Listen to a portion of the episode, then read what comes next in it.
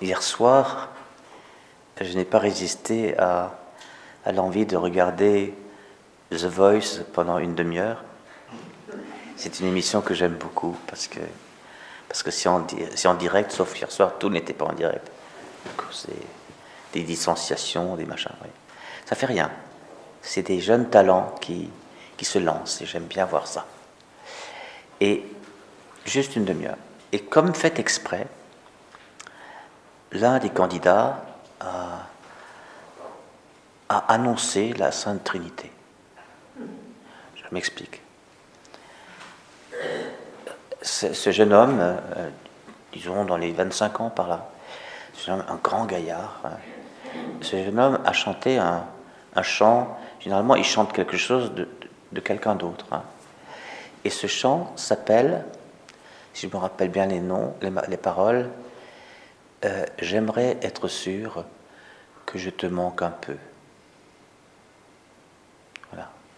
Et c'est le, le chant d'un fils à son père absent. Il a regardé la caméra en face et il a dit à la caméra, Papa, si tu regardes l'émission, je te dis, je te dis ce chant. Il a mis tout son cœur, tout son cœur. Et il a eu le temps d'expliquer juste avant euh, que son père, son, père et sa mère se sont séparés quelques heures avant sa naissance. Je ne sais pas si vous voyez. Hein. Donc il l'a presque pas vu euh, quand il était enfant, euh, une semaine tous les deux mois. J'aimerais être sûr que je te manque un peu. Voilà, avec ça, je trouve ça introduit bien la Sainte Trinité. Parce que il faut que la Sainte Trinité cesse d'être pour nous une chose un peu fumeuse quand même. Et d'ailleurs, dans les témoignages des chrétiens, les témoignages publics, j'entends, hein, euh, on, on, entend très peu dire que leur Dieu, c'est un Dieu unique en trois personnes. On entend très peu parler du Père et du Fils et du Saint-Esprit un peu comme si on était encombré par ça. Or, il y a là-dedans une puissance de salut incomparable. C'est une, bombe atomique de bienfaisance. C'est fabuleux si seulement nous, y entrions un peu. Alors, je vais me référer encore à un, autre euh, article qui m'est tombé euh, sous les yeux il y a quelque temps. C'était un pasteur qui raconte euh, une histoire avec son, son petit garçon de 5 ans. ce petit garçon de 5 ans lui dit, un jour, il lui, non, il lui, il lui fait un cadeau de Noël, et sur le cadeau de Noël, euh, il a rajouté un petit mot avec une carte colorée, où il a marqué dessus, Papa, je t'aime, et toi aussi, tu m'aimes Alors le papa qui raconte l'histoire, euh, le papa euh, raconte que euh, il a parfaitement saisi l'hypersensibilité de ce petit-là, parce qu'il y avait déjà des frères et sœurs, à tout mouvement. Et, du coup, il était plein, il était plein de tendresse pour lui et il faisait attention à l'emmener avec lui, à bricoler avec lui, à jouer avec lui, voilà. Et il faisait très attention. Donc, c'était pas tellement un manque de, c'est pas comme si le petit lui disait euh, Tu es toujours absent, je ne suis pas sûr que tu m'aimes. Rien à voir avec ça, parce que objectivement, le père était là. Bon. Et il a compris quelque chose. Euh, il a compris que le petit lui, demandait si, le petit était dans son cœur, comme lui, il est dans le cœur du petit. Voilà. C'est-à-dire que c'est pas euh, je t'emmène quelque part, je fais une course avec toi, je, joue avec toi, je fais des choses avec toi, c'est je t'habite. Est-ce est que, tu m'aimes? C'est-à-dire, est-ce que je suis dans ton cœur tout le temps? Et du coup, cet homme qui, donne un témoignage, euh, dans un, témoignage chrétien, dit que euh, ça l'a éclairé sur la relation à Dieu sur sa relation au Père. nous disons parfois à Dieu, je t'aime. C'est pas si fréquent que ça, parce qu'il faut oser le dire, hein, mais Papa, je t'aime, Père, je t'aime, Abba, je t'aime, Jésus, je t'aime, Seigneur, je t'aime. Peu importe comment on le dit, mais on dit est-ce que tu. Mais, mais euh, est-ce que tu m'aimes? En fait, ça veut dire j'aimerais, j'aimerais vivre dans, dans la conscience permanente de ton amour pour moi. J'aimerais vivre parce que je suis aimé. J'aimerais vivre ma vie hein, comme je suis aimé. Voilà. J'aimerais euh, me tenir dans ton amour. J'aimerais que ton amour devienne l'air que je respire. Voilà. C'est ça que ça veut dire. Hein. C'est autre chose que juste savoir Dieu même. La preuve, c'est qu'il m'a envoyé Jésus-Christ. La preuve, c'est qu'il me donne des frères et des sœurs. Ça, c'est une chose. C'est une chose. L'autre chose, c'est d'en faire une expérience intime, vitale, vitale, qui n'est plus donne-moi des signes de ton amour, mais je veux vivre de ton amour, je ne veux même plus vivre en dehors de ton amour. Et c'est là qu'on vient à l'expérience de la Trinité que Jésus nous enseigne. Parce qu'il faut bien se dire que c'est Jésus qui nous a enseigné la Trinité. Dieu, personne ne l'a jamais vu. Le Fils, l'unique engendré, monogénès, l'unique engendré, lui, qui demeure dans le sein du Père, lui nous l'a raconté. Jean 1, 18. Et ensuite, tout, l'évangile de Jean, mais tous les évangiles, mais tout l'évangile de Jean, c'est le déploiement de ce lui nous l'a raconté. Hein. Mon père travaille toujours et moi je travaille avec lui. Je ne fais rien que le père ne m'ait dit. Je ne, dis rien que, j'ai entendu de mon père, etc. Ce qui me voit voit le père. Vous connaissez toutes ces phrases extraordinaires. Extraordinaires. C'est Jésus qui nous a appris cela. alors qu'est-ce que ça veut dire? Ah, Il a dit en Jean chapitre 8 quelque chose d'étonnant et qui pourrait peut-être euh, euh, concerner particulièrement une communauté comme la nôtre, ordonnée à la restauration de l'homme dans toutes ses dimensions. Si le Fils vous libère, vous êtes réellement libre. Si le Fils vous libère, c'est pas si je vous libère, si le Christ vous libère, si Dieu vous libère, si le Fils vous libère. Vous êtes réellement libre. Ce à quoi ces objecteurs, les pharisiens, les scribes, ont tout de suite répondu, c'est quoi cette histoire Liberté, serions-nous esclaves? Et d'ailleurs, nous, comme juifs, n'avons jamais été esclaves de personne. Alors là, du coup, vous vous trouvez devant un flagrant délit de déni. Vous avez bien entendu parler des 400 ans d'esclavage du peuple juif chez les Égyptiens, non? Quatre siècles, à peu près, hein, près de quatre siècles. Et à l'époque où il parle, ils sont, ils sont libres, les Juifs? Mais non, puisqu'ils sont sous l'occupant romain. Ben voilà. Donc pourquoi cette, cette fierté mal placée Comment ça Nous ne connaissons pas l'esclavage, nous? Eh bien, c'est peut-être parce que nous sommes ainsi nous-mêmes. Qui d'entre nous se mettrait à dire qu'il est esclave? De quelque chose Ça commence toujours par le déni. Pourquoi tu parles de liberté? Moi, je ne suis pas esclave, donc je n'ai pas besoin d'être libéré. Ah bon, tu n'es pas esclave de la cigarette, tu n'es pas esclave de l'alcool, tu n'es pas esclave de la drogue, tu n'es pas esclave du sexe, tu n'es pas esclave de la pornographie, tu n'es pas esclave de, la renommée, tu n'es pas esclave de, du savoir, tu n'es pas esclave du pouvoir, tu n'es pas... Ah bon, tu es esclave de rien.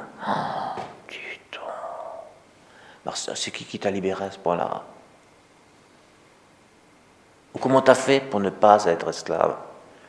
Puisque le péché nous a rendus esclaves. Romains 8. Le péché nous a livrés à l'esclavage. Cette marque du péché en nous offre prise à, toutes les tentations d'esclavage que, le mauvais esprit et le monde ensemble, dans une coalition, eh bien, euh, dirigent contre nous. Voilà. Si le Fils vous libère, vous êtes réellement libre. c'est comme si Jésus disait, euh, ce n'est qu'en découvrant votre véritable identité en moi le Fils que vous connaîtrez la liberté. Parce qu'il y a de fortes chances que nos identités d'emprunt, celles que nous, nous avons bien été obligés de nous construire pour exister face aux autres, déjà dans notre famille, face aux frères, à la sœur, au père, à la mère, aux grands-parents, aux oncles, aux tantes, que sais-je, à, la tribu, quoi, voilà. Et ensuite, face à tous les autres. Je me construis une identité. il faut bien. Mais vous savez bien qu'il y a des identités d'esclavage. Parce que ce sont des identités réactives, réactionnelles à quelque chose, à une histoire personnelle, familiale, et ça peut être une, identité qui réagit aux événements. Euh, donc, nous sommes des marionnettes des événements, en fait. Quelqu'un qui réagit constamment aux événements, c'est une marionnette des événements. Il n'y a pas de liberté là. Regardez Jésus, regardez Jésus. Et lui passera son chemin. Et lui passera au milieu d'eux. Il ne se, laissa pas prendre. Regardez Jésus. Si le Fils vous libère, vous êtes réellement libre. Tant, de choses de l'intérieur de nous jusqu'à l'extérieur de nous nous mènent à notre insu. Mais, notre surmoi et, notre, orgueil aussi, qui est aussi un péché, eh bien, nous cache la vérité, c'est que nous sommes esclaves et que nous avons besoin d'être libres. C'est-à-dire que notre vie appartienne au Seigneur en premier. Tant qu'on sera sur cette terre, euh, eh bien, il y aura toujours une part d'esclavage, puisqu'il y a toujours le péché. Vous voyez Il y a quelque chose contre quoi Non, on peut rien. Mais celui qui pêche se rend esclave de ce à quoi il se soumet et qui est mensonger. Hein. Jésus dira cette phrase, toujours en Jean 8, Votre Père, votre Père, c'est Abraham. Votre Père, c'est le Père du mensonge. Vous êtes les fils du Père du mensonge. Qu'est-ce que ça veut dire? Ça veut dire, vous adoptez les représentations de vous-même que le menteur vous, fournit. Tu es ceci, tu es le meilleur, vas-y, c'est bon, tu es, vas-y. Voilà, c'est ça le mensonge. Le mensonge, c'est le mensonge par rapport à notre identité véritable. Il n'y a que le Fils qui peut nous montrer notre identité véritable, c'est que nous sommes les fils de la maison, les fils et les filles de la maison. Luc chapitre 15. Mettez-lui la plus belle robe, remettez-lui des chaussures aux pieds. Nous sommes les fils de la maison. Nous ne sommes pas des mercenaires, nous ne sommes pas des employés, nous ne sommes pas des, ouvriers agricoles, nous sommes les fils de la maison. Quoi que nous ayons fait. Il ne vient pas pour nous condamner, dit Jean au chapitre 3. Il ne vient pas pour nous condamner, il vient pour nous libérer, il vient pour nous sauver. Il vient pour nous donner la vie éternelle dont Jésus nous dit, la vie éternelle, Père, mais c'est de te connaître. Voyez? Le menteur nous coupe de celui dont la connaissance donne la vie éternelle, le Père. Alors comme nous avons tous à, trafiquer avec notre Père, hein, très absent, pas, pas présent, euh, pas présent, trop présent, présent d'une certaine manière, violent, pacifique, mou, dur, euh, voilà. Même si on est plusieurs frères et sœurs, on ne souffrira pas tous de la même chose de notre même papa, parce qu'on n'est pas, on n'est pas fait de la même pâte. Et ainsi de suite, c'est d'une complexité tout ça. Ok. Ce qui fait que le menteur, il va se servir de notre histoire personnelle pour nous bricoler un Dieu qui, ne correspond surtout pas au visage du Père de Jésus. Et il y a beaucoup de chrétiens qui passent toute leur vie chrétienne sans connaître le Père. Donc pour eux, la vie éternelle, ce n'est que le mot de la fin du sermon du curé. On dit il a dit vie éternelle, donc la messe continue. C'est un concept fumeux. Un concept fumeux. C'est en gros ce qui nous attend quand on meurt, la vie éternelle, quand on n'est pas trop pécheur. Voilà. Vous vous rendez compte où on est hein? Si le Fils vous libère, vous êtes réellement libre. Libre de quoi? Ben, De vos esclavages. Vos esclavages à quoi? Ben, À toutes vos fausses images de Dieu, donc vos fausses images de vous. Esclave de toute une, manière de vivre votre vie qui est, mensongère, c'est-à-dire qu'il n'est pas digne d'un vrai fils. Dont il faut donc sortir. Est-ce que la Trinité est une expérience pour nous? Première chose. Deuxième question. Est-ce que la Trinité est une expérience de salut? Une expérience de salut. Est-ce que la Trinité devient notre maison que nous habitons? Où nous évoluons parce que nous sommes aimés, parce que nous sommes tutoyés par notre Dieu, qui sait à qui il s'adresse. Et nous parlons avec lui comme Moïse, comme un ami parle à son ami. Mon cher Père Durvel, François-Xavier Durvel, grand théologien devant l'Éternel, disait La Trinité est bipolaire. Il veut dire par là, la Trinité, elle a deux pôles, pas trois. C'est le Père et le Fils, c'est le Fils et le Père. Et le Saint-Esprit n'est pas un pôle. Le Saint-Esprit, c'est Dieu au service de la mission des deux autres, de la mission divine.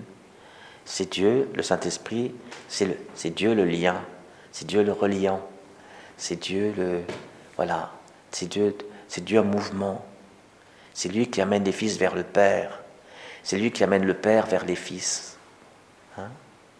Voilà, c'est par l'Esprit Saint que Jésus est venu parmi nous, vous le savez bien. Et quand il est parti dans la nuée, c'est par l'Esprit Saint qu'il a été enlevé. Et c'est par l'Esprit Saint que nous le connaissons comme une expérience dans notre chair. Donc la Trinité, en fait, c'est notre maison. Mais c'est notre théologie, comprenez cette théologie, hein, d'autres doctrines euh, concernant Dieu, mais c'est aussi notre anthropologie. C'est-à-dire, c'est aussi comment nous comprenons l'homme que nous sommes. Nous sommes des êtres trinitaires au sens, nous sommes comme chrétiens baptisés, structurés selon la Trinité, des fils orientés vers le Père des fils et des filles orientés vers le Père. Et la glorification du nom du Père, regardez-le, c'est lui. Et notre propre glorification, j'ose employer ce mot à Jésus qui a dit Père, glorifie-moi. Jésus dans son humanité, ça veut dire que ton visage de Père se voit sur mon visage.